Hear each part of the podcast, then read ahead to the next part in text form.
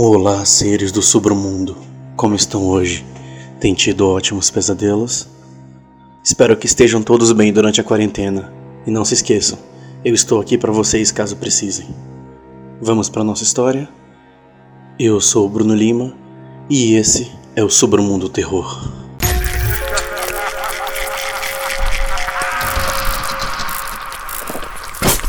Submundo Terror.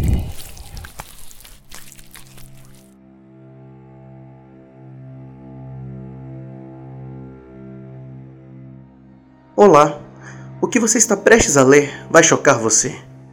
Preciso confessar o crime estranho e terrível que cometi e não aguento mais guardar o meu segredo. Então peço a você que não pare de me ouvir. Durante anos, eu me escondi do mundo. Veja você, eu sou terrivelmente feio. Feio demais para descrever a você. Você ficaria chocado e horrorizado ao ver meu rosto. Eu era uma criatura miserável, porque nunca conheci o amor. Eu nunca senti o toque afetuoso de uma mão ou a sensação quente de um par de lábios nos meus. Eu era carpinteiro de profissão e trabalhava o dia inteiro em uma fábrica, fabricando móveis. Minha especialidade é de fazer poltronas. Minhas mãos habilidosas esculpiam a madeira, aparafusavam as peças, modelavam os encostos e os apoios para os braços, fazendo os estufados, estufando as almofadas e costurando as cobertas. Enquanto trabalhava, me sentia como um artista criando uma grande obra-prima. Quando minhas poltronas ficavam prontas, eu sempre as testava para ter certeza de que estavam bem confortáveis. Ficava emocionado ao imaginar todas as pessoas diferentes que se sentariam na poltrona que eu criei. Ao contrário de mim, eles tiveram vidas maravilhosas e felizes. Eles tinham alguém que amavam e que os amaria de volta. Toda vez que pensava neles, eu não sentia nada além de miséria e desespero. Um dia, eu estava projetando um novo tipo de poltrona, e enquanto trabalhava, uma ideia muito estranha começou a tomar forma em minha mente. Mudei o design e criei um espaço vazio no interior. Era uma cavidade grande o suficiente para caber o corpo de um humano. Claro que eu tive que tirar muito da estrutura de madeira e das molas de dentro. Os joelhos ficariam logo abaixo do assento, a cabeça e a parte superior do corpo dentro do encosto. Alguém poderia sentar-se dentro da poltrona e ninguém jamais saberia que teria um humano ali. Deixei um pequeno espaço para suprimentos, como alimentos e bebidas, e até incluí um pinico para fazer xixi. Quando terminei, a poltrona havia se tornado uma casa em miniatura. Tirei minhas roupas e entrei na poltrona. Você pode imaginar como isso foi estranho?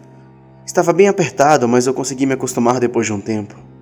Eu estava na escuridão completa, mas eu podia ouvir o que estava acontecendo ao meu redor. Ouvi meus colegas andando pela fábrica, procurando por mim. Eles não tinham ideia de que eu estava bem debaixo do nariz deles.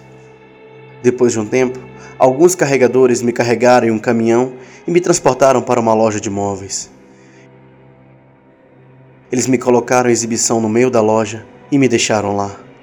Eu estava perfeitamente escondido e ninguém sabia disso. Eu era como um caranguejo ou uma tartaruga, mas em vez de uma concha, eu tinha minha poltrona. Assim que cheguei, os clientes começaram a testar a cadeira. Não sei dizer quantas partes desconhecidas se sentaram em mim. Alguns deles tinham fundos grandes e gordos como uma água viva, e outros tinham fundos finos e ossudos como um esqueleto. Alguns tinham nádegas firmes como um cavalo, e outros nádegas gordinhas, saltando para cima e para baixo em mim como uma bola de borracha. Foi uma sensação incrível. Eu podia sentir o calor de sua carne através do material. Seus ombros descansaram contra o meu peito e seus braços e mãos descansaram nos meus. Nenhum deles suspeitava que a almofada macia em que estavam sentados era, na verdade, um pouco de mim. Anteriormente, por causa da minha aparência grotesca e perturbadora, as pessoas sempre recuavam ao me ver, mas agora minha pele estava praticamente tocando a deles, através de uma fina camada de pano. Escondido dentro da cadeira, imaginei-me abraçando-os, beijando-os e passando o braço em volta deles em um abraço apaixonado. Claro, era um tipo estranho de existência.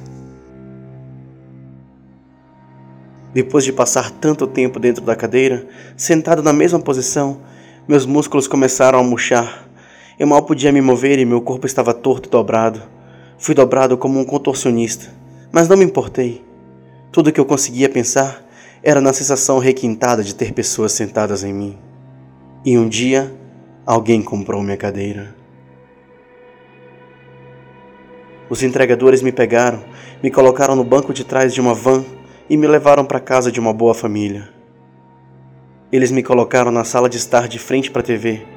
Dentro de dias, todos os membros da família sentaram em mim pelo menos uma vez. Eu estava no céu. Mas havia um membro da família que eu amava mais do que os outros. Essa pessoa era muito especial para mim. E com o passar do tempo, comecei a me apaixonar por ela. Eu não pude evitar. Sempre que essa pessoa se sentava em mim, eu tentava fazer meus joelhos o mais confortável possível para ela. Sempre que ela se apoiava em mim, eu a abraçava mais calorosamente e tornava a experiência mais agradável e confortável possível. Quando ela se sentia cansada, eu movia meus joelhos para frente e para trás, balançando-os suavemente para ela dormir. Você pode até achar que eu estava com raiva, mas eu estava loucamente apaixonado por essa pessoa. Fiquei obcecado por ela e ansiava que retornasse meus sentimentos. Cheguei ao ponto em que senti que, se soubesse que eu estava lá, também se apaixonaria por mim. A pessoa gostava de ouvir podcasts, então criei um plano astuto. Gravei minha história e enviei para o site que elas costumavam ouvir. Então você provavelmente já sabe de quem eu estou falando. Isso mesmo, é você. Estou na sua casa há tanto tempo que você provavelmente esqueceu de onde eu vim. Toda noite eu me arrasto para fora da cadeira e sorrateiramente vou vê-lo dormir. Não suporto ficar longe de você por muito tempo. Eu te amo e acho que você poderia me amar também se você me visse. Agora, depois de terminar de ouvir isso, por favor, vire-se e olhe para mim. Estarei te esperando. Não tenha medo. Venha e sente-se de joelhos. Sinto falta do seu toque. Gostaram da história Seres do Submundo? Não se esqueçam que você pode apoiar o podcast lá no PicPay ou no Patreon. Muito obrigado por tudo. E não se esqueçam, fiquem em casa. Boa noite e bons pesadelos.